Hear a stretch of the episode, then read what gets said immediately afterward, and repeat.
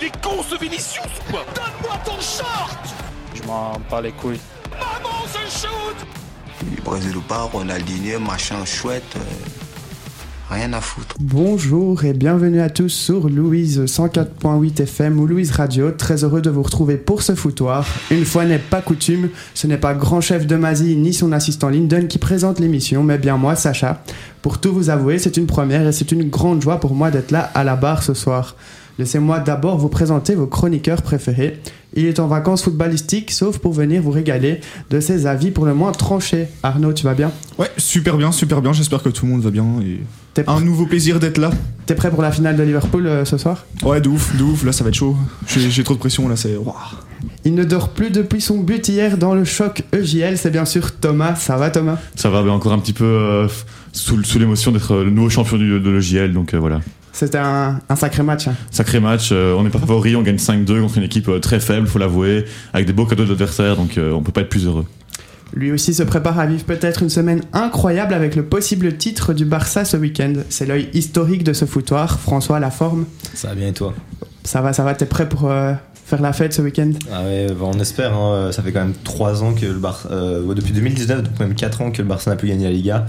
Et bah, c'est le titre personnellement que je valorise le plus. Peut-être pas autant que la des Champions en termes de prestige, mais que je préfère en tant que supporter gagner. Sans transition, on va débuter ce foutoir avec le plus beau championnat du monde. J'ai bien sûr nommé la Pro League.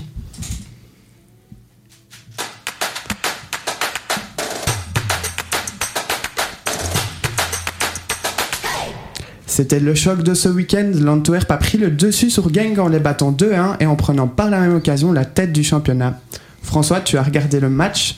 Quelle est ton analyse de ce match? Bah, honnêtement, je trouvais que c'était un match de très bon niveau. euh, comme on en voit souvent euh, dernièrement, je trouve en playoff, en tout cas avec l'Antwerp euh, et Genk. Pendant 30 minutes, j'ai trouvé Genk plus fort, plus dominant dans l'entrejeu et ils ont ouvert le score via McKenzie. Mais par la suite, l'Antwerp s'est vraiment bien remis. Ils ont contrôlé le match en mettant deux buts, en renversant donc la rencontre. Mais surtout, ils ont joué avec une grande confiance et défensivement, bah, c'était du solide. Vraiment, ils ont concédé très très peu d'occasions. Euh, donc vraiment rien à dire. L'Antwerp est en train vraiment de s'affirmer comme l'équipe forte euh, après deux matchs de playoff. Arnaud, d'accord avec François?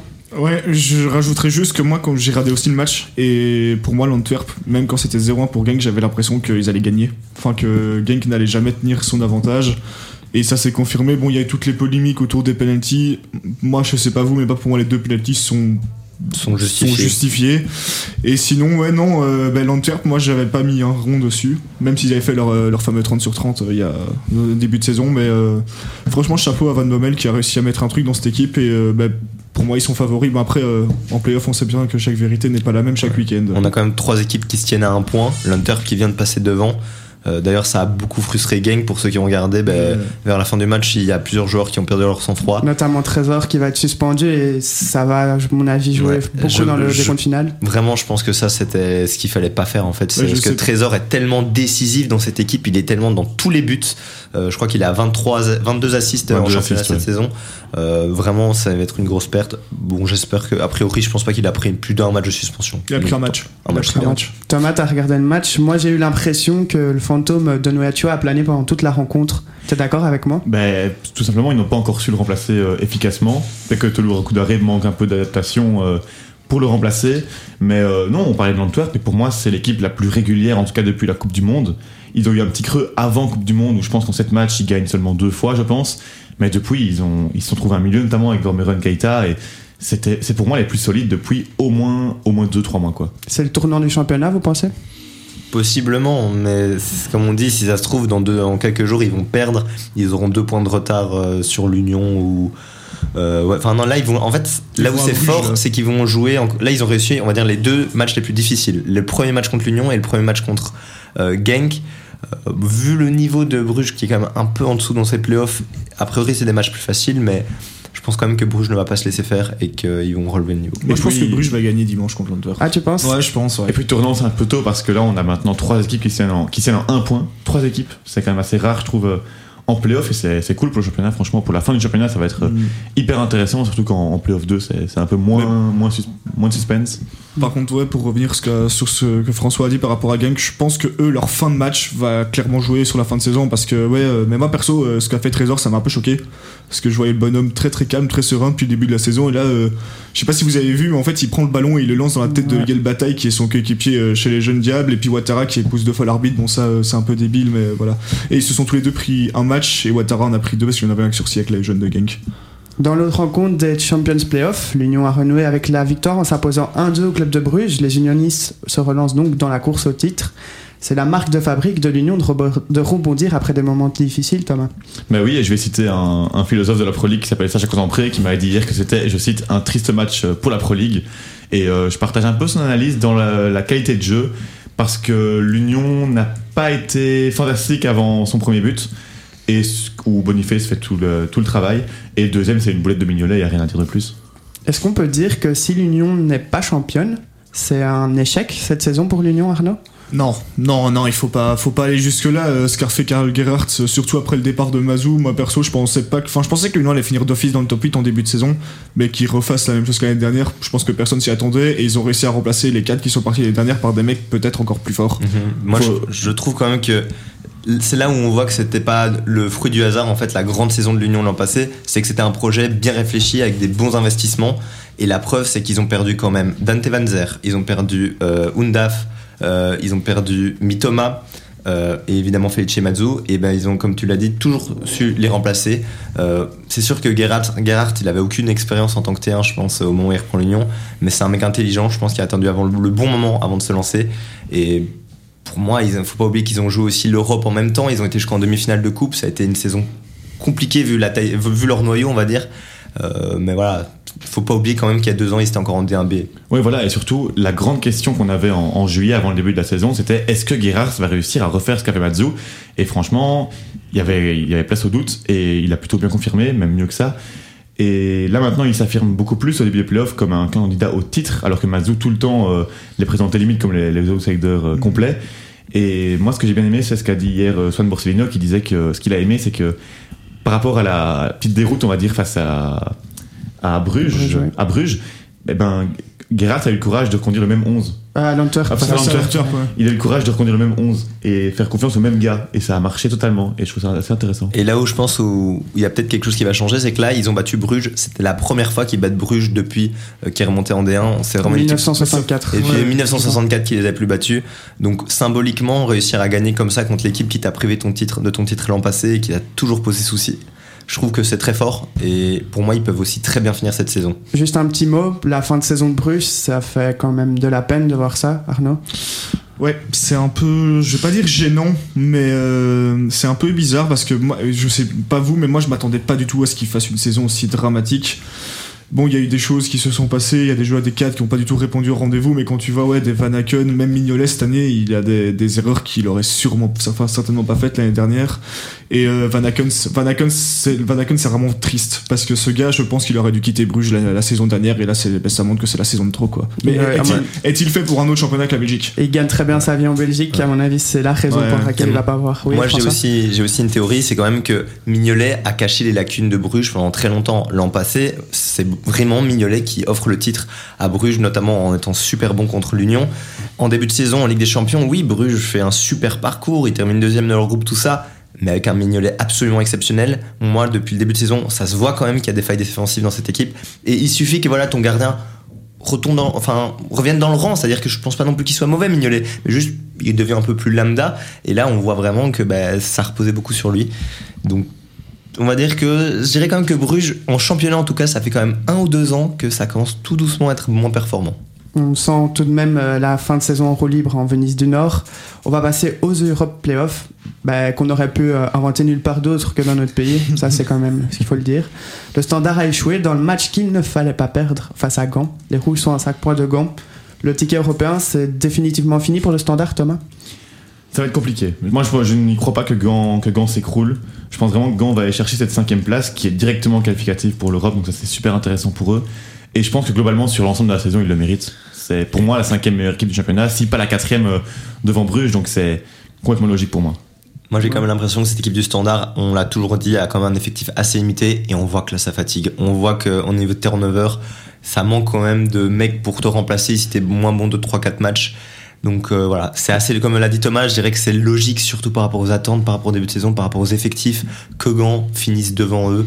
Euh, même si voilà, moi je trouve que le Standard a fait une super saison en regardant tous les cours dans les yeux et, et ça. C'était ah, d'ailleurs assez paradoxal parce que Deyla disait qu'il était fier de ses joueurs alors qu'il perd le match qu'il fallait peut-être ne pas perdre cette saison quoi. Tu peux Et être fier d'une défaite. Tu peux être fier d'une défaite. Ouais, mais enfin quand tu quand tu es le standard et que tu peux pas être fier de te dire que tu vas peut-être passer encore une, une nouvelle saison où tu n'es pas européen, tu vois ce que je veux Non, dire? mais c'est- à nouveau, si on avait dit au standard avant le début de la saison qui finirait euh, cinquième de la phase classique, ils auraient signé demain, j'en suis convaincu. Ils ont fini sixième, je pense. Mais- Sixième, ouais, pardon. Arnaud Ouais, moi je disais par rapport au point de vue physique, euh, pour moi c'est pas la seule différence, enfin la, la différence avec Gand parce que où on n'oublie pas Gand ils ont commencé leur saison mi-juillet, le Standard l'a commencé plus tard du coup et euh, ok Gand a peut-être un peu plus de joueurs en profondeur de banc, mais la différence c'est que Gand ils sont beaucoup plus efficaces que ce soit dans leur rectangle ou dans le rectangle adverse, le Standard ne l'est pas. Non seulement ils ont plus de joueurs euh, sur le banc, de qualité, mais en plus, Van Zebroek fait beaucoup plus tourner que Deyla, qui pendant 6-7 matchs d'affilée a mis exactement le même 11 récemment. Avec des Alors changements que Van a des joueurs comme Castro Montes, qui jouent, je pense, Euh, 10 minutes par match. Alors que c'est un par- super qui jouent joueur. parfois un quart d'heure par match sur une longue période. Ouais, c'est vrai. Voilà. Et ces gars-là arrivent à, arrivent à être à, à 100% euh, dans les playoffs. Juste un petit mot pour finir, euh, clôturer le chapitre standard. On peut revenir sur la boulette de Baudard. Quel est véritablement le niveau d'Arnaud Baudard, François? Pour moi, on- voilà, j'en avais discuté avec vous en off, mais c'est un gardien de niveau standard, il pourra pas aller plus haut. Euh, quand il parlait, oui, à un mec qui vient me superviser des diables et tout, je pense que non. Euh, c'est un gardien qui n'a pas fait gagner beaucoup de points, qui n'a pas fait perdre énormément non plus. Euh, mais oui, je veux dire, c'est Erwan qui avait dit ça. Je suis pas sûr que si on met Anquinet en tant que tel, on perd beaucoup plus de points euh, au standard. Bah, il a pas tort sur ça. Après, ouais, moi pour moi, je pense que Van de Voort est plus fort que Baudard et que ce sera la suite logique dans la hiérarchie des gardiens chez les Diables. Mais ouais, Baudard, c'est peut-être un gardien. En fait, il a un- moi ce que je trouve, c'est que c'est un bon gardien, honnêtement. Mais euh, quand il a des passages à vide, c'est des passages à vide vraiment profonds et ça dure quand même un temps. Un, On s'en souvient, l'an passé, il a même été mis Sur, le banc, sur le banc qui a joué toute la fin de saison. ouais. On va passer à la D1B. Le RWDM Club Historique est à 90 minutes d'un retour en D1 15 ans après. Pour ce faire, il faudra juste faire mieux ou aussi bien que Beveren qui a un point des Bruxellois. Ça t'inspire quoi ce possible retour euh, euh, de ce club historique au sein de l'élite, François? Euh, honnêtement, je suis très content. Euh, C'est-à-dire que le RWDM, bah, comme tu l'as dit, c'est comme un club qui est fort supporté à Bruxelles. Ils ont un très bon public. Euh, c'est un club qui a une histoire et vraiment ils sont tombés très bas il y a quelques années. À un moment ils jouaient, je pense, en- au troisième échelon, ils jouaient des profondes villes, des O1, tout ça. Aujourd'hui ils sont à vraiment deux pas de remonter en D1 et ça fait vraiment plaisir. Euh, surtout que voilà, c'est un projet qui est peut-être ambitieux. On sait qu'ils appartiennent euh, à, Textor, donc le propriétaire de Lyon euh, notamment, et de Crystal- d'une partie de Crystal Palace. Donc voilà, et surtout qu'on a vu ces dernières années que les équipes promues en Division 1 euh, savaient performer. On l'a vu avec l'Union Saint-Gilloise, on l'a vu avec Westerlo. Donc euh, on peut espérer de belles choses pour le RWDM. Thomas, toi qui as été au RWDM, tu as Euh, sans doute un avis Voilà, petit hasard de calendrier, on sort du RWDM avec François, on a vu le directeur de la formation, euh, Thomas Kartz, et on sent vraiment l'engouement qu'ils ont pour euh, cette remontée en, en D1A, et cette volonté aussi, je trouve, de créer un club euh, axé Molenbeek, et qui vraiment fait jouer des, des- des joueurs du, du cru, quoi, qui, Mhm. qui, qui habitent à Molenbeek, et c'est vraiment un, un projet qui m'a vraiment beaucoup parlé. Ouais, vraiment, ils nous ont expliqué, au niveau du scouting, c'est Molenbeek. On veut des mecs de Molenbeek. Et tous les joueurs de formation, ou presque, sont de Molenbeek. Et Ah, on, espère que ce sera le cas un jour, ce serait, Ouais. ce serait bien pour, pour le club. Ouais. Les terrains sont entourés par, les, par des, euh, j'allais dire des c'est HLM, des mais c'est presque ça, c'est des petits appartements, Ouais, tout ouais. plein de, de grands immeubles. Et euh, il nous disait, il l'a montré, il a dit probablement qu'une partie des gens qu'on voyait devant nous étaient, en- enfin, venaient habiter juste là. Ils veulent vraiment créer un, un club qui se fonde uni- quasi uniquement des joueurs de Molenbeek, et je trouve que c'est un beau projet. Ouais, c'est très familial. Et avec la montée de Molenbeek, euh, Thomas et Arnaud, vous n'avez pas peur qu'Anderlecht devienne le troisième club de la capitale? Bah, il est déjà troisième club de la capitale. Non, mais euh, moi je voulais juste dire que c'est euh, le ROEDM. Franchement, moi pour moi je rêverais qu'il remonte. Franchement, trois clubs à Bruxelles, c'est juste, ce serait incroyable. Je pensais pas revivre ça un jour. Et euh, ben moi, le, le stade de Molenbeek, il est à deux pas de chez mes grands-parents. Donc euh, je pense qu'en petit hipster Twitter ou Pifootix du foot, je sais pas encore. Je vais aller peut-être euh, jeter un coup d'œil l'année prochaine. On verra avec toi, on verra avec toi. Bah, allez, bah, c'est- tentant en vrai. Tu Mais ça ferait plus de changements aussi euh, par rapport à Beveren, je trouve. J'aime bien quand il y a un petit rafraîchissement en Pro League et des clubs qu'on n'a pas forcément l'habitude de voir, comme l'Union, du coup, il y a, il y a deux ans. Et là, Molenbeek, moi, je. T'auras pas dis- trop de regrets oui, pour Non, Bah, non, non. Non, je trouve que si on se concentre sur un point de vue footballistique, euh, voilà, j'arriverai à passer au-dessus. Je pense que maintenant tu fais un serein Redem, je crois que le Redem il gagne 3 euros facilement. Eh, L'an passé, pourtant, Serein. Serein avait privé euh, le RWDM du Ouais, montée. ouais. Avec les événements qu'on connaît après le match. Ouais. On Ah, verra- c'est vrai ça. On verra ça samedi, donc avec le verdict sur le coup de 22h30. Sans transition, nous passons d'une grande, d'un grand championnat à une grande compétition avec la Ligue des Champions. Problème de jingle. C'est mieux.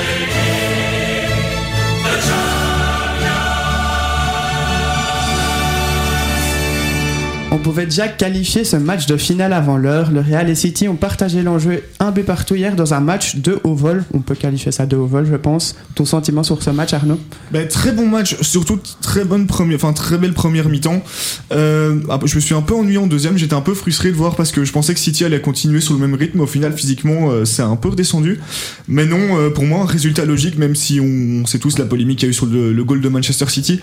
Mais Vinicius, franchement, bon, j'aime pas le gars, mais il y a rien à dire. Ce mec est juste phénoménal. C'est la frappe qu'il envoie, enfin c'est- c'est c'est lunaire. Et, euh, et non, un mec que je voulais aussi retenir pour le match, je sais qu'il est critiquable, mais c'est Rudiger. Hier, ben, euh, je crois que Haaland, eh ben, euh, Haaland, il dormait dans son lit, euh, Il a Rudiger est à côté, quoi. Je comptais justement en parler. Au final, Benzema, Haaland, ça a été des matchs ratés pour les deux Non, joueurs. moi, je suis pas d'accord. Pas Je- Benzema. Je trouve que Benzema, il a bien décroché, il a bien été utile à ce niveau-là. Et Haaland, ben, j'en parlais avec Thomas, n'a- je trouve pas qu'il a fait un match affreux, c'est juste qu'il a été très très bien muselé. Et parfois, l'avantage, c'est quand t'es bien muselé, ben, t'as plusieurs joueurs autour de toi, t'as plus d'espace pour tes ailiers. Et mais là où, où ça a été un match peut-être un poil fermé, euh, enfin je veux dire ça a été un beau match, on a vu des actions, mais c'est que on a vu un petit peu de la peur euh, des deux équipes au, au niveau des ailiers. C'est-à-dire qu'on a clairement vu euh, des Akanji et des Walker que j'ai trouvé beaucoup plus défensifs que d'habitude. Évidemment, t'as peur des Rodrigo et Vinicius en contre-attaque. Et ben, Vini, justement, de l'autre côté, t'avais Grealish et Bernardo Silva, deux super joueurs. Et on a vu quoi? On a vu des Vinicius Rodrigo qui ont beaucoup défendu. Donc à ce niveau-là, on a vu un très très beau match de football, un régal technique, mais ça manquait un peu de folie dans le scénario. Et j'espère qu'au match retour, on sera plus servi à ce niveau-là. Thomas, peut-être un petit mot sur la prestation de nos Belges, Courtois, De Bruyne. T'en as pensé quoi? Courtois ne sait rien faire sur le but qu'il encaisse et euh, fait exactement ce qu'il doit faire pour le, le reste du match. Et euh, pour De Bruyne, je dirais qu'il a été parfois un peu effacé, mais que son but, c'est vraiment ce qu'il fallait faire pour inquiéter Real. Quand, quand j'ai vu foot qui parlait d'un match où il fallait deux ogives nucléaires pour euh, débloquer le match, c'était vraiment ça. Et mais c'est vrai que De Bruyne, comme tu dis, on l'a senti un peu en difficulté. Il était bon dans les half space, c'est-à-dire qu'il tentait tous ses centres du même, de la même position, mais dès qu'il s'agissait de dézoner un petit peu, Mais on le voyait plus trop. Et au moment où il a réussi à le faire, eh ben il a tiré et il a marqué. Et dans les centres, il y a parfois un peu moins de justesse que d'habitude. Ouais, ouais, mais en même temps, il y avait des belles couvertures en face. Et euh, je sais pas vous, par contre, moi, les, mes deux hommes du match, c'est Kamavinga et Rodri. J'ai trouvé que les deux étaient excellents, hyper actifs. Par contre, c'est un peu ironique, ils sont tous les deux directement impliqués dans les deux buts encaissés par leur équipe. C'est Ouais. tous les deux Ah, là, eux vrai. qui étaient à la perte de balles. Ouais, t'as raison. Arnaud, Ouais, non, mais chose moi, pour moi, euh, je regarde pas beaucoup de matchs du Real, mais pour le peu que j'ai regardé, Kamavinga, c'est repositionnement, euh, meilleur repositionnement de la saison. hein, les gars, Euh, le mec back gauche, euh, t'as l'impression que ça fait 15 ans qu'il est là. euh, faut pas oublier que ce type, il a, il a, il a quoi, il a 20 ans, je pense. Et euh, non, franchement, belle, belle surprise de voir Kamavinga à ce niveau-là. C'est chouette pour le football, pour la jeunesse et tout. Ça montre qu'on peut être jeune et, réussir dans un très grand club. En plus, c'est une belle affaire pour, euh, pour le Real parce que là, ils avaient entre guillemets qu'un latéral gauche de métier à part Nacho qui fait vraiment les pompiers de service. Mendy. Ferland Mendy qui, Qui- est blessé de, ouais. de longue date. Et au milieu, c'est un peu l'embouteillage avec même Chouameni qui n'est pas euh, tout le temps titulaire récemment. Donc franchement, c'est la meilleure opération pour eux. Ils peuvent faire jouer un jeune de 20 ans régulièrement à un poste où il apprend et en même temps, ils n'ont pas leur milieu qui est surchargé. Bah, il a encore quelques problèmes dans le placement, mais bon, ça, c'est, ça viendra avec l'expérience. Mais ouais, mais après, je dégage sais une pas si, vous avez vu, Modric va reprolonger d'un an. Donc ouais, euh, Chou- Chouameni, il a intérêt un peu à se bouger pour faire bouger cette concurrence. Surtout parce si que- Bellingham arrive. Et Si Bellingham, euh, Bellingham, il sera titulaire d'office, donc euh, pas sûr, peut-être qu'il sera peut-être en pas au rotation. début, mais euh, Là où, où le Real m'a beaucoup impressionné, c'est que je m'attendais à ce que City. euh, allez, je- je- moi, j'avais pré- pré- euh, pronostiqué un match nul, mais je m'attend- m'attendais à ce que City, comme l'an passé, domine 90% de la rencontre et, et soit vraiment au-dessus dans le jeu. Et au final. euh, en première mi-temps, ils avaient quand même le dessus, mais je trouve vraiment qu'en seconde période, le Real a imposé son jeu. Et ce qui était encore une fois ironique, c'est qu'en première période, City était au-dessus, ils ont été menés. En seconde période, c'était le contraire. Et pourtant, De Bruyne a égalisé. Et je sais pas, là où je pense on a vraiment vu City en difficulté, c'est qu'en seconde période, je sais pas si vous avez remarqué, mais Guardiola, il n'a pas fait un changement. Euh, Aucun. Aucun. Sur le match. Aucun sur le match qui est assez assez rare. Et seulement 3 pour Ancelotti dans les 10 dernières minutes. hein. Ouais, je, je pense que euh, on sentait que le match allait jouer sur des détails. Si on faisait monter un joueur en jeu, peut-être que ça allait déséquilibrer la machine pendant quelques minutes. Ça pouvait être fatal.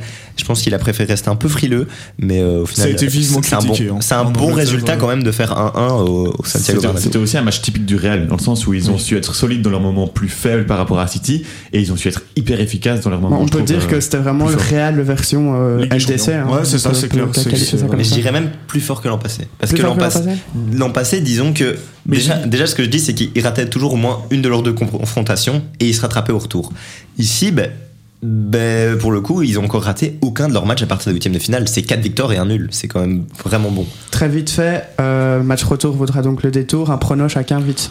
Moi j'ai envie de dire Real Madrid, mais je crois que l'instinct euh, penche plus pour City. François Moi, je dirais, je pense qu'on va avoir un match de folie. Mais je pencherais quand même plus pour City, mais de très très peu. Moi je dis 2-1 City, Donc City pour vous. plutôt, ouais. Au penalty. Allez, parfait. Dans une trentaine de minutes, retour dans le passé avec un derby milanais en demi-finale de la Ligue des Champions. Qui l'eût cru Milan reçoit l'Inter au San Siro donc pour un match qui va mettre une ville mais aussi tout un pays en ébullition. C'est au final euh, difficile de dégager un favori Thomas? Difficile, oui, mais moi j'en dégage un qui pour moi est quand même l'Inter, surtout quand on sait que Léo est blessé. Je pense que l'Inter a un petit truc en plus et qui s'appelle peut-être Lukaku qui revient quand même euh, en forme et qui pourrait faire mal, je pense. C'est En- exactement ça. C'est-à-dire que l'homme fort en forme du côté intérêt, c'est Lukaku, il sera là. Je sais pas s'il est Non, il titulaire. est, il est sur le banc. Il est sur le banc et l'homme fort en forme du côté milanais, c'est Léo qui ne sera pas là pour le coup. Donc ça, je pense que ça va pas mal faire pencher la balance. Et aussi, moi j'ai l'impression quand même que Milan a plus à perdre dans cette confrontation que l'Inter. L'Inter, ils sont devant eux en championnat, ils sont en finale de Coupe d'Italie. Et globalement, même si on sait qu'ils ont des problèmes financiers dans le club, je pense que, allez, ils vont pas retomber dans leur travers. Alors que le Milan, je sens une vraie peur chez certains supporters milanais. C'est quand on voit comment ça a été la catastrophe, je trouve, cette année, euh, surtout en championnat, mais avec Pioli, il y a énormément de doutes. Au final, l'effectif, il est quand même pas dingue. Je pense que cette équipe de Milan va être sous pression, mais attention, parce que la pression, ils peuvent aussi très bien l'utiliser. Au final, c'est eux qui avaient éliminé Naples au tour précédent, qui était plus fort. Arnaud, tu t'attends à quel style de match, à quel genre d'affiche aujourd'hui? Match Euh, fermé J'espère pas avoir un, un match fermé, mais je crains que ça va être un match assez fermé où je vois peut-être un 1-0 pour une des deux équipes ou, euh, ou un 0-0. Je vois pas un match avec beaucoup beaucoup de buts, mais peut-être le facteur X, ouais, c'est comme t'as dit, l'absence de Léao et peut-être Lukaku qui montera sur en deuxième mi-temps et ça pourrait faire des dégâts. Après, ce qui est bien, c'est qu'on a quand même deux équipes qui évoluent à, à des années-lumière du Catenaccio d'il y a 10 ans. Donc je pense que dans le scénario match fermé, François, on peut s'attendre à peut-être quand même un match un peu plus ouvert qu'il y a qu'il y aurait eu il y a une quinzaine d'années, une dizaine Oui et non, je sais pas si t'as vu l'Inter en Ligue des Champions cette saison, mais c'était pas toujours bien beau. Euh, moi j'avais regardé, enfin les matchs contre Porto, bah, ils gagnent je pense 1-0 sur la double confrontation. C'était moche. Contre le Benfica, ah je crois que peut-être le match retour il était beau, je sais plus trop, mais c'est pas, enfin je veux dire, c'est pas l'équipe moi qui m'a fait le plus rêver. Par contre, il y a un truc que je trouve assez amusant sur ce match, c'est qu'il capitalise énormément sur la nostalgie. C'est que, notamment sur RTL, ils faisaient une pub et on voyait des images du- de la demi-finale avec des champions 2003 entre les équipes. Et il y a peu de matchs quand même où je pense on réutilise à ce point la nostalgie pour donner envie de le regarder.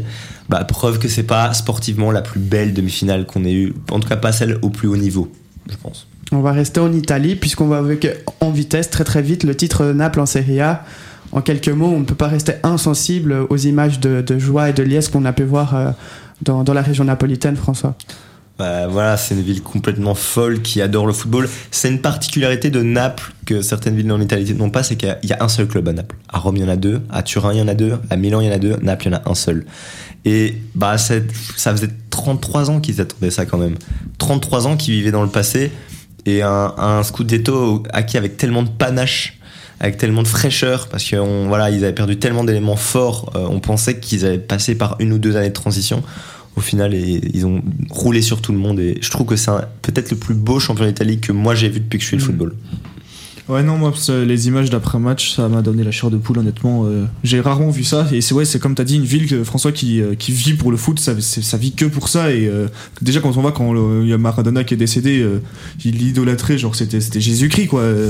Le type. est- non, non, franchement, un titre mérité. Et ça fait du bien de voir ce club champion au moins une fois, quoi. Thomas aussi. Ouais, franchement, et j'ai bien aimé l'anecdote de la petite fenêtre euh, sur la place avec euh, l'image, euh, la fresque de Maradona euh, qu'ils ouvrent seulement quand ils sont champions. Bon, il l'avait ouvert récemment pour le titre d'Argentine, apparemment. Ouais. Mais euh, voilà, c'était c'est sympa comme histoire. Ouais, ça, en fait, c'est ouais, vraiment une fenêtre qui est sur la tête de la fresque de Maradona qui est très connue à Naples. Et Ah, j'avais pas vu. On va passer à l'autre affiche euh, de ce mardi à la, bloquée- à, la bloquerie Arena. Pardon, les Master 1 et les Master 2 se sont affrontés dans une rencontre importantissime pour l'honneur et la fierté personnelle. Et ce sont les Master 2 qui se sont imposés Eh ouais. 2-5 après avoir été beaucoup malmenés en début de rencontre par leur cadet. Thomas, toi qui ne dors plus depuis 24 heures, c'est une sacrée euh, consécration. Euh, soulagement aussi parce que j'ai tellement parlé avant ce match que si on perdait, j'allais l'entendre pendant trois mois. Donc, euh, trop content d'avoir, euh, je vais pas être grossier, d'avoir battu les Master 2, d'avoir battu les Master 1, d'avoir battu Émeric Bognard. Euh, vraiment, depuis, j'ai la coupe à la maison et je lui envoie des photos de moi qui dort avec. Euh, je lui envoie des, des, des- des- des messages avec des petites coupes en smiley partout. C'est génial. Il y a certains médias qui disent que la dépression guette euh, chez les Master 1. Tu confirmes? Oui, d'ailleurs, on les appelle les Master Ouin Ouin depuis, Ouais. depuis longtemps, mais c'est pas une coïncidence. faut l'avouer, c'est un match viral. On a quand même vu des équipes qui rentraient. Enfin, les Master 2 sont quand même beaucoup rentrés dans l'art. Bonjour Erwan. Je pense notamment à Danny Carvaral. Euh, Erwan Adam, qui a fait 47 fautes euh, et qui a eu zéro carton jaune. Et qui parfois n'avait aucune intention de jouer le ballon, hein, vraiment. euh. Ah, sur le petit pont hier, à un moment, quand le gars le, le dépasse et qu'il fait d'obstruction, j'étais là, mes cousins. qu'est-ce que Anecdote, fais les gars, euh, hier quand Kroos fait une faute ignoble avec la genre à 90 degrés, Ignoble. je regardais le match avec les Master 1, on, a tous, on s'est tous regardé, on a fait oh, on adore. non, mais c'est vraiment sûr, ça. c'est sûr, c'est sûr. Juste pour finir, François, je suis désolé de te reposer la question, mais les auditeurs aimeraient bien savoir ce qu'il s'est passé sur ton occasion en première mi-temps. Eh, eh bien, en fait, Ouais. euh, je, j'ai- euh, je vais la décrire pour ceux qui ne l'auraient pas vu. Je réalise un, un très très beau contrôle, je me retrouve face au but, et puis là, je fais du François Hinden, c'est-à-dire que je croque complètement ma frappe. La frappe est partie à du 1 km heure. Et euh, bah, Frérot, t'as fait une passe au gardien, mais comment c'est possible Ah bah, Ton contrôle, c'est parfait Je sais bien. Euh, la vérité, j'ai j'ai tiré sur le ballon qui était glissant et il a glissé. Encore une excuse. Allez, c'est sur cette touche d'euphorie qu'on vous laisse quelques instants pour vous ressourcer avec pourquoi pas une petite bière. Et c'est Bad Boys de Bob Marley qui, qui, qui va, qui va être la musique avant d'entamer la dernière partie. Le A tout de suite. Bad boys, what you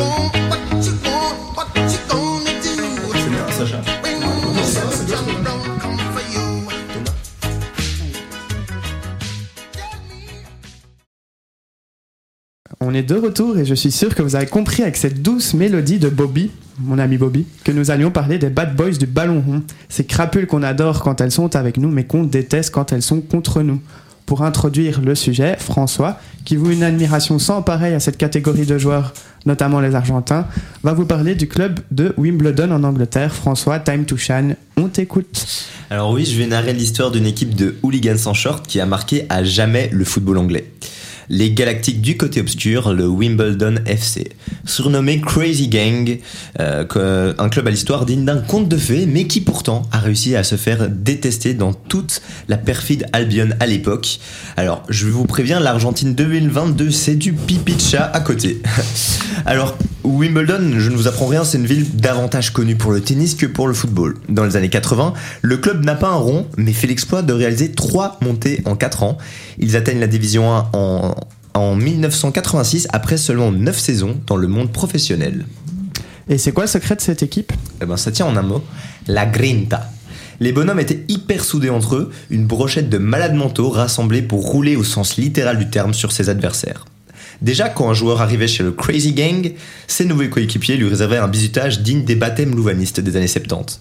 Et vas-y que ça pisse dans les godasses, vas-y qu'on abandonne des petits jeunes à poil sur une route de campagne en pleine nuit, vas-y qu'on tire le nouveau kiné de l'équipe par bateau la tête sous l'eau pour voir combien de temps il tient sans respirer. Et au niveau des entraînements, le coach Dave Bessett a des méthodes bien à lui pour développer le collectif. Pour lui, rien de tel qu'une bonne bagarre de forain pour souder les gars. Il encourage clairement ses poulains à se mettre sur la gueule dans des pubs pour régler leurs différends. Ou moindre tacle un peu trop appuyé à l'entraînement, ça finissait en un contre un avec tout un cercle de joueurs autour. Ils appréciaient bien aussi réaliser une séance de catch rugby à la fin des entraînements. Et au niveau des terrains, ça jouait comment le Crazy Gang Eh bien, ça va peut-être vous étonner, mais ça jouait un football absolument splendide. Jeu technique, contre-pressing, permutation de poste. Je déconne évidemment, c'était un kick and rush bien laid, Bagarre. avec 11 bûcherons au goût prononcé pour le sang. La tactique reposait entièrement sur un gardien qui balançait des prunes à 90 mètres des buts et une armoire à glace d'un mètre 90 devant pour foutre la pression sur les défenses. Et bien sûr, c'était hyper agressif, voire salopard sur les bords. Les 90 minutes se résumaient à un enchaînement de tacles terroristes à hauteur des genoux. La star de cette équipe, c'était le célèbre Vinnie Jones, un milieu défensif connu pour ses frasques de terrain, le visage couvert de balafres et qui ramenait tous les jours une batte de baseball à l'entraînement. Vous voulez des citations de ce poète anglo-saxon? À destination de la légende Kenny Dalglish lors d'un match contre Liverpool, fais encore une fois ça mon pote et je t'arrache l'oreille pour chier dans le trou. Une autre à destination du très jeune Paul Gascogne à l'époque. Je m'appelle Vinnie Jones, je suis un gitan, je gagne beaucoup de fric et je vais t'arracher l'oreille avec les dents pour tout recracher dans l'herbe. Charmant le bonhomme. Est-ce que ça va payer sportivement cette tactique? Eh bien oui, dès leur première saison dans l'élite, le club finit à la sixième place du championnat. Et l'année suivante, Wimbledon remporte la FA Cup à la surprise générale contre Liverpool. L'équipe va même se maintenir 13 ans au sein de l'élite. Malheureusement, le Crazy Gang perdra au fil des années ses meilleurs éléments et ne parviendra pas à s'adapter à la nouvellement nommée Premier League. En 2004, le FC Wimbledon disparaît en raison de difficultés économiques. Une fin tragique, mais au final tellement symbolique d'un football English à l'ancienne qu'on peut parfois retrouver sur certaines pelouses de P4 le dimanche ou sur les terrains du Bloquerie lors des matchs Master 1 contre Master 2. Merci François pour cette chronique une fois de plus enrichissante et qui me donne presque plus envie d'aller voir ce magnifique club que d'assister au pourri tournoi de tennis.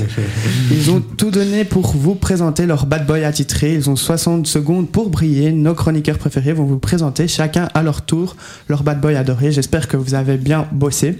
Arnaud, à toi l'honneur. Ne me déçois pas. Tu es prêt? Ouais, je suis prêt, ouais.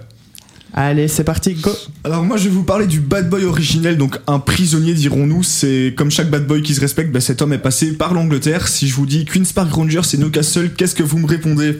Joey the King. Effectivement, il s'agit de Joey Barton. Donc, pour vous parler du personnage, on va passer en vue ses plus grands faits d'armes. Donc, il s'est notamment battu avec un coéquipier au point de lui ouvrir l'arcade à un entraînement. Il a dû, il s'est fait virer du club. Donc, je pense, que- je pense que c'était Blackburn. Alors, en dehors des terrains, bah, c'est pas non plus un enfant de cœur. Un bagarre dans les bars, séjour en prison. euh, et franchement, c'est un habitué de, de se faire virer dans les pubs. C'est un vrai Britannique.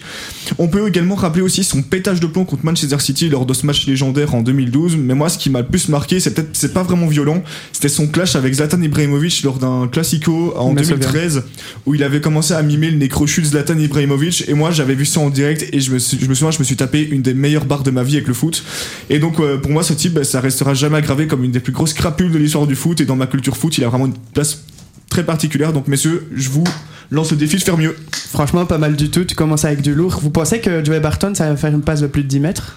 Euh, en vrai, il était pas mauvais. non il était pas mauvais ça c'est vrai il Ah, avait- vraiment ouais ouais il était pas Ah, mauvais moi, quand- je me souviens, le jour où il a signé à Marseille, je me suis dit, mais qu'est-ce qu'ils font et quel est le projet de Marseille, quoi Et il paraît que c'est un gars très sympa dans la vraie vie, Oui. bon, euh, excepté ses petits côtés bagarreurs, et aussi assez intelligent. Donc, Et il, il est entraîneur euh, dans les ligues inférieures maintenant en Angleterre et Ah, si. il est très Il est fort tactiquement. à pas Rovers je Ouais, c'est ça. Et très fort tactiquement, apprécié de ses pairs. Donc, euh, oui, à mon avis, c'est peut-être pas illogique. Thomas, tu penses pouvoir faire mieux que collègue Arnaud? Oui, je pense, je pense que j'ai- voulu regarder un petit peu ce qui se fait euh, en Pro League, donc j'ai enfin retrouvé le joli, euh, le joli euh, jingle que je vous passe pour aujourd'hui. J'ai choisi un joueur bien connu de l'Antwerp, c'est Didier Lamkelze. On va se concentrer sur sa période dorée en Belgique, car il y a foule à dire. Alors, le jeune Didier débarque à Anvers en juillet 2018, il y a déjà 5 ans. Son premier exploit se produit au standard début 2019. Deux cartons jaunes en deux minutes. Même Erwan n'a pas osé ça hier. On parle du standard justement, c'est avec un ancien rouge que Didier, décide de se bagarrer à l'entraînement. Il y le Van Damme qui s'en tire avec un bel œil au beurre noir. La saison suivante, après avoir échoué à forcer un transfert en sèche à l'entraînement, Lamkelde nous prouve à nouveau son amour pour les cartons. Il prend deux jaunes en barrage, retour d'Europa League face à Alkmaar, dont une pour avoir retiré son maillot. Mais le hic, c'est que les Anversois, les Anversois étaient déjà réduits à 10, s'inclineront en prolongation, et à nouveau, ça ne plaît pas à un ancien liégeois, Sven Bolat, qui aura une belle altercation avec lui à l'entraînement. Le Standard, club avec lequel Didier a décidément une belle idylle, puisqu'en quart de finale de Coupe de Belgique, il part critiquer les supporters de Sclessin, alors que c'est 1-3 pour l'Antwerp, quelle bonne idée. Résultat, une bonne bagarre collective, comme il a manqué hier. Je vous passe l'histoire face à Courtrai, où Didier ignore les, euh, tirs au penalty attitrés, tire à leur place et se loupe, pour revenir à la fin de l'histoire entre Anvers et Lamkelze, pour rejoindre son coach préféré, Las de Bologna, Didier crie sur tous les toits qu'il veut quitter l'Antwerp. Pire, il se pointe à l'entraînement avec un maillot d'Anderlecht, belle perf, suffisant pour décrocher son transfert, même pas, puisque Frankie Verkotteren débarque à la barre et parvient plus ou moins à le canaliser. Finalement, déception, après quelques prêts comme à Metz ou à Nicosie, malheureusement, Didier quitte notre championnat à l'été 2022. C'était vraiment lui. euh, sur 10, il a quoi comme QI euh, footballistique, toi, Arnaud 32, c'est c'est- c'est un des plus gros clowns que j'ai jamais vu de ma vie. 32 Mais moi, il me fait 10. juste. En 32 fait, sur 10. je, je- je peux même pas considérer, le considérer comme une crapule, à part ouais, la bagarre qu'il avait créée à Sclessin à l'époque. Ce mec, c'est juste un clown. Il me fait juste rire. au- au- il c'est même pas une crapule. Moi, fr- franchement, je me tape des barres avec ce mec, mais chaque saison, qu'il soit plus en Belgique ou pas, moi, il me fait rire ce type. Mais pourtant, il a quand même un talent indéniable. Ah oui, il est, c'est- mais talent- talent- le talent, il l'a. Mais Encore. là-dedans, il y a que dalle, quoi. Encore une belle histoire, à la période où il était plus ou moins calmé par Bologna, il avait voté trop fort pour lui au- sur son bulletin pour euh, le joueur de l'année euh, de la League. Ça, il c'est l'a marrant. mis en story Instagram quoi, avec son maillot d'Anderlecht. Oui, c'est un malade mental. François, peux-tu faire mieux? Bah alors moi les gars j'ai choisi un joueur que j'aime particulièrement. Il a les crocs aiguisés, on le surnomme El Pistolero, c'est évidemment Luis Suarez. Alors en dehors des terrains, on- il n'a jamais posé trop de soucis, vraiment le gars est plutôt clean. Par contre sur le prix, c'est vraiment le profil du gars qu'on déteste avoir dans l'équipe adverse et qu'on adore quand il est chez nous. Bah, pour moi en fait, il co- coche toutes les cases de la crapule sur le terrain. Il est provocateur, il fait des petites taquettes de temps en temps, il va toujours discuter auprès des arbitres, vraiment, pire que Verratti limite et aussi simulateur, hein, pas le dernier à plonger dans le rectangle. euh, je- je- J'en témoigne en tant que fan du Barça. Et il y a vraiment une image qui me vient en tête, c'est ce jour où David Moyes, donc le coach d'Everton, euh, l'avait critiqué avant un derby de la Merci. Et euh, Suarez avait répondu en inscrivant un but et en courant jusqu'au devant le banc des, des et en plongeant sur le sol. Ouais, il avait reproché de, C'était incroyable, de- il, ça. a- il- ouais, il lui avait reproché de simuler comme un porc et au final. euh, Un beau plongeon. Mais j'avais trouvé ça magnifique. Et aussi, bah, c'est un croqueur, Suarez. Mais pas devant les buts comme moi. C'est juste un croqueur euh, qui a quand même mordu plusieurs joueurs. Combien de joueurs il a mordu? 3, je pense. 3 ou 4. Trois. Giorgio Cellini, Ivanovic et un certain Otman Bakai euh, quand il jouait aux Pays-Bas. Donc c'est simple, j'ai jamais vu un seul joueur faire ça ailleurs. Euh, je trouve ça assez incroyable.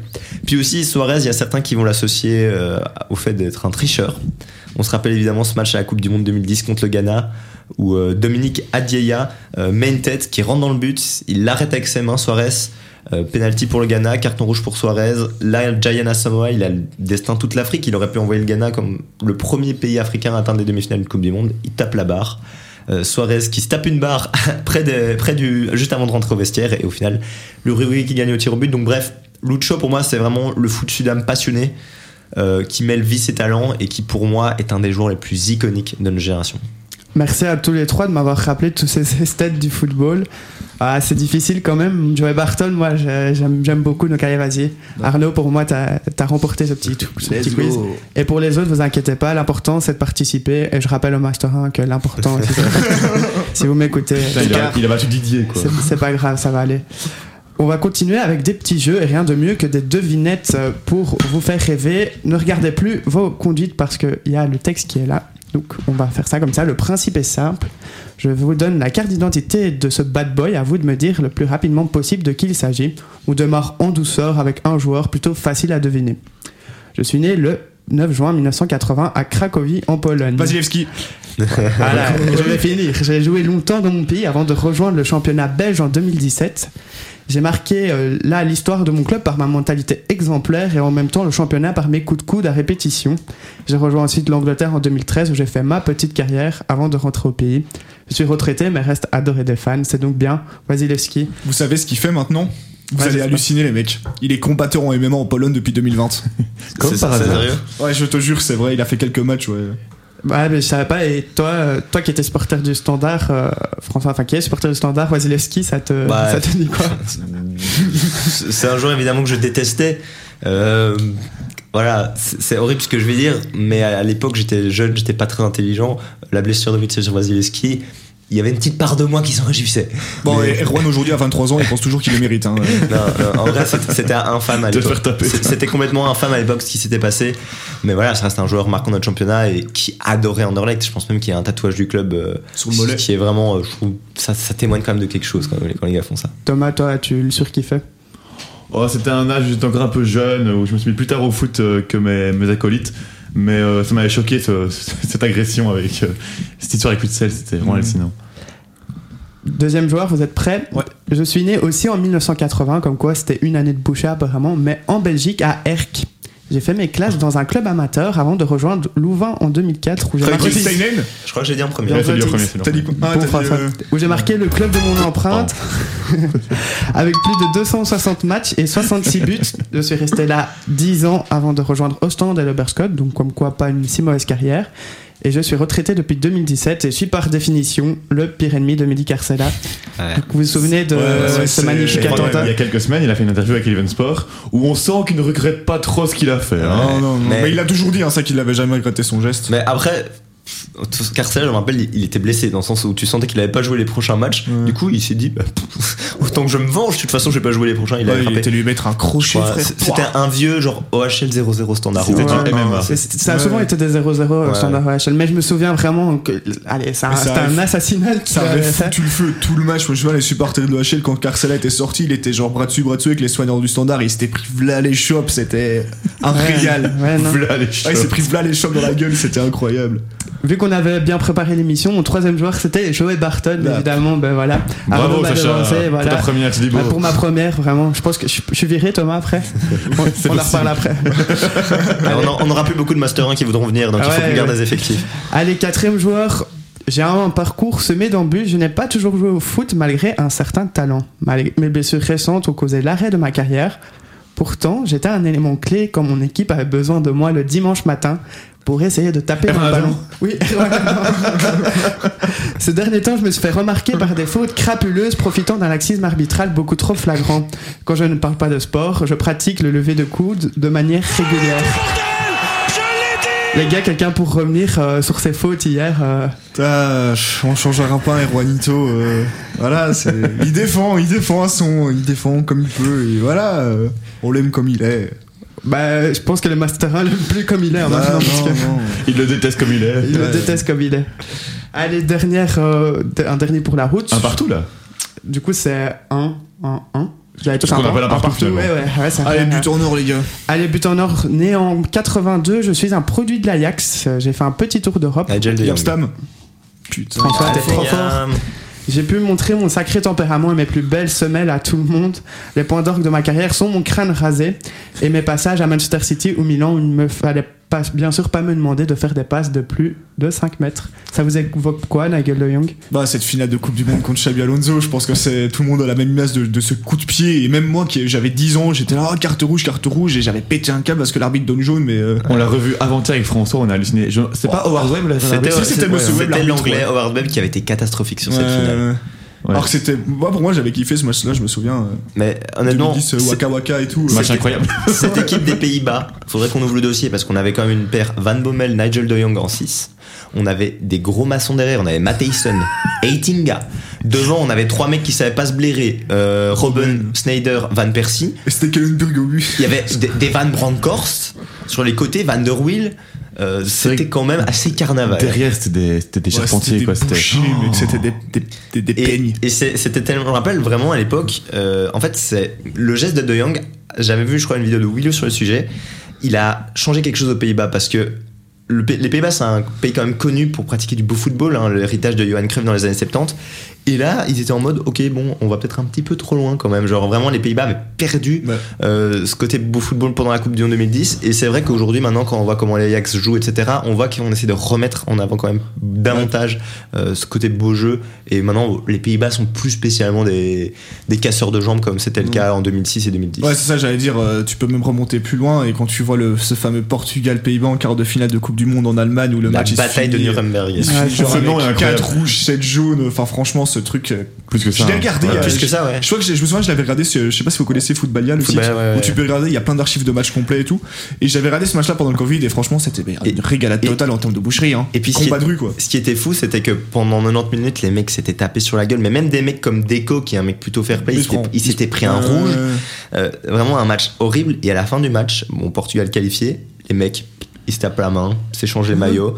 Très bon état d'esprit au final, mais pendant le match, C'est devenu été- des autres personnes. Et de terrain. boucherie, je pense que le Argentine, Argentine Pays-Bas à nouveau ici Ouais, en ouais, 2022, ouais, on ouais. parle de carton aussi, je pense. Ouais, pas mal, Ouais, pas mal. Je pense que pour le coup, c'était les Argentins qui ont mis un peu c'est sur le pareil. feu. Paredes, ouais, après t'as Van ouais. Dijk qui arrive. Et après, voilà, il y avait Timber qui avait été chiant aussi, moi je m'en rappelle. Van, Van Dijk, Bah, Dumfries qui avait provoqué les Argentins sur les pénalties qui s'étaient pris Bah, rouge. Van Dyke, bon, Paredes, c'est pas cool ce qu'il avait fait, mais il l'avait jeté au sol. Hein. Ouais, mais c'était Van Dijk, c'était mérité.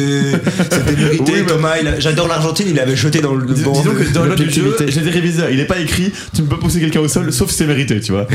Mais Malheureusement, je voulais revenir sur euh, Van Bommel, bah, qu'on connaît bien maintenant en Pro League. Moi, ça me fait toujours bizarre de voir un gars comme ça qui était une véritable crapule sur le terrain, on peut pas appeler ça autrement, et qui au fait est un gentleman Le Ouais, sur le bord de stoïque. terrain, Je trouve qu'il a, il a la classe. Une Il a vraiment la Ouais, classe. c'est- impressionnant. ouais. vraiment impressionnant. Alors que sur le terrain, enfin, c'était, euh, enfin, c'était catastrophique euh, Ben, au niveau de la classe Moi, justement. j'ai l'impression que c'est comme une tendance que parfois il y a des grosses ordures en dehors des terrains. Nigel DeLong paraît aussi que c'était un mec très sympa. Diego Costa, il paraît que c'est un mec super drôle dans le vestiaire. Je sais pas. Ah, mais Ronaldo- est très sympa en dehors Ah du oui, terrain. il est super non. sympa. Mais quand il arrive sur un terrain, je sais pas, j'ai l'impression qu'il y a cette tendance. Sacha Contempré est très sympa en dehors du terrain. allez, Ouais, non, mais. Van Bommel, pour euh, revenir ce que, ce que tu disais, euh, moi, chaque fois que je regarde un match de l'Antwerp, il à chaque fois qu'il y avait un truc avec le quatrième arbitre ou quoi, ou une décision euh, avec laquelle il n'était pas forcément d'accord, il allait directement serrer la main du quatrième arbitre, il était toujours dans la sympathie, dans le dialogue, et franchement, euh, c'est un truc qui manque dans le football, c'est toujours ces entraîneurs qui pètent des plombs. Là, on l'a encore vu avec Klopp, le 4-3, il va gueuler dessus, enfin, faire limite tête contre tête avec l'arbitre, donc euh, non, Van Bommel, très, très bon gars, très Et bon gars. Il y a un gars aussi dans les Bad Boys qu'on n'a pas évoqué aujourd'hui et qui est pourtant mythique, c'est évidemment Georges Best. Genre là, j'ai une petite liste des phrases mythiques qu'il a dit. Alors en 1969, j'ai arrêté les femmes et l'alcool. Ça a été les 20 minutes les plus dures de ma vie. On dirait Ronadon quoi. Arnaud Psy aussi parfois. Ouais, j'ai claqué beaucoup d'argent dans l'alcool, les filles, les voitures de sport. Le reste, je l'ai gaspillé. C'est lui la phrase avec euh, l'alcool de la mer Ouais, voilà. Ouais. J'avais une maison au bord de la mer, mais pour aller à la plage, il fallait passer devant un bar. J'ai jamais vu la plage. J'ai jamais vu la mer. C'était quand même le football qu'on aime quand même. Ouais. Et aussi, toujours dans la tradition Match United, j'ai hésité à le choisir, c'est quand même Eric Cantona. Ouais, ben il y en a des tas, mais c'est- justement, j'allais, euh, en- enfin, euh, Bah, tu mettre vers ça. Zidane alors, tu mets Zidane aussi alors. Non, c'était pas la même Ouais, chose. non, non, Zidane, non. Il avait Quand des coups de sang, mais Cantona, euh. c'était pas un. Cantona, c'était autre chose, ouais. Ouais. C'est un autre football Mais aussi. justement, j'ai remarqué quand j'ai fait le quiz que c'était plus facile de trouver des joueurs qui ne sont plus en activité ou qui datent d'un football d'il y a 10-15 ans. Donc ma question est la suivante, est-ce que les Bad Boys sont en voie de disparition? Non, bien sûr. Le- De toute façon, le foot est en Bah, train. le foot a changé. Euh, Le football, il a changé. Euh, non, mais le foot, c'est un petit peu aseptisé, évidemment. C'est-à-dire que aujourd'hui, euh, bah, maintenant, les artistes sont plus proté- sont davantage protégés, ce qui est une bonne chose. Mais aussi, voilà, on, on essaie que les joueurs soient clean, qu'ils aient une bonne image. Et sur le terrain, surtout, ce qui a changé aussi maintenant, c'est que t'as la VAR. Ouais. Donc Il y a plus de petits coups par derrière qui ne sont pas sanctionnés. C'est-à-dire que souvent, on va les voir s'il y a la VAR. À tort ou à raison cette, euh, cette voie de disparition? Je pense que globalement, c'est quand même une bonne chose dans le sens où on parle quand même de gestes qui sont répréhensibles. Je pense que des émotions dans le foot euh, un peu extrêmes, c'est normal, ça peut arriver. Mais je pense que globalement, ne pas les sanctionner, ça envoie quand même un mauvais message quand on sait qu'après, t'as le foot amateur, tout ça, et voilà. Mais moi je trouve ça, je trouve qu'il manque de plus en plus justement des joueurs, excusez-moi de l'expression, qui prennent leurs couilles en main et qui arrivent sur le terrain et qui, qui donnent leur vie. Je trouve que ça me manque de plus en Mais plus. c'est deux, c'est deux choses différentes ça, entre être un bad boy et ça dépend ce que tu ce que tu vises parce que si tu parles de mauvais gestes tout ça oui mais t'as t'as des mecs comme Vince Janssen qui pour moi donnent leur vie sur un terrain qui ne sont pas des mecs qui vont aller mettre des coups n'importe où voilà. Mais par exemple, moi je trouve que voilà, c'est parfois euh, on parlait des Argentine Pays-Bas et tout quand il y a ces excès de bagarres sur le terrain, ces provocations, etc. Ça témoigne d'une grande passion, d'une grande tension. Euh, la différence entre les classicos d'aujourd'hui et d'il y a 10 ans, c'est qu'à tous les classicos d'il y a 10 ans, il y avait au moins un carton rouge, il y avait bagarre. Moi je trouve ça incroyable. Euh, il, y a, il y a eu deux jours, il y a eu euh, le super classico euh, River Plate Boca Juniors. Je crois il y a eu combien? 6 rouges, dont les 6 je crois dans le temps additionnel. ouais ça je Mais pense je suis désolé, enfin. Bien sûr que c'est pas un exemple, bien sûr que c'est pas beau à voir. Bon, ils en ont rien à foutre. Mais est-ce que c'est pas, est-ce que c'est pas aussi, moi dans ces moments-là où je sais pas, je vis plus le football? Moi je partage oui, son avis. Par moi parfois je me dis le football est devenu trop lisse. Oui, moi je le pense, clairement. parfois peut-être moi ce que j'apprécie c'est quand on parlait de ça tantôt avec la bataille de Nuremberg c'est quand ça peut dégénérer sur le terrain mais le plus important c'est après Ouais, clairement. Et puis, bref, même, euh, par exemple, je sais pas, on va vite catégoriser un joueur d'arrogant parce qu'il va dire une phrase plus haute que l'autre. Alors que c'est faire preuve de caractère. Je pense que tous les meilleurs joueurs de l'histoire ont fait preuve de caractère, étaient égoïstes, pensaient à leur gueule. Alors, il y a des mecs comme Messi qui, qui ne le montrent pas trop dans les médias, mais d'office que ça doit être un mec aussi égocentrique. Je veux dire, euh, certainement, euh, t'arrives pas à ce niveau-là sans avoir un caractère de malade et on doit pas, je pense, euh, juger parfois quand un, joueur fait un peu de sa gueule dans les médias, etc. Il y en a qui le font pour le show, comme Ibrahimovic, mais ça fait aussi partie du spectacle. Donc Pour les personnellement, caméras, les gars, pour Ouais. les caméras. personnellement, moi, ça me dérange pas. Allez alors c'est sur cette dernière note qu'on se quitte. Merci Arnaud, merci Thomas, merci Toujours François. un plaisir. hein. C'est- Les Master 1, c'est des tocards. C'était un plaisir de partager euh, cette première recommande avec vous. Maman, j'espère que tu es fière de moi. Je n'ai plus qu'à vous souhaiter un, un bon match ce soir, pourquoi pas avec quelques bières. Et à vous, chers auditeurs, une bonne soirée. Et à la semaine prochaine pour euh, d'autres aventures footballistiques. Bah, bonne soirée à ta, Ciao. à ta maman et bonne soirée à tout le monde Ciao.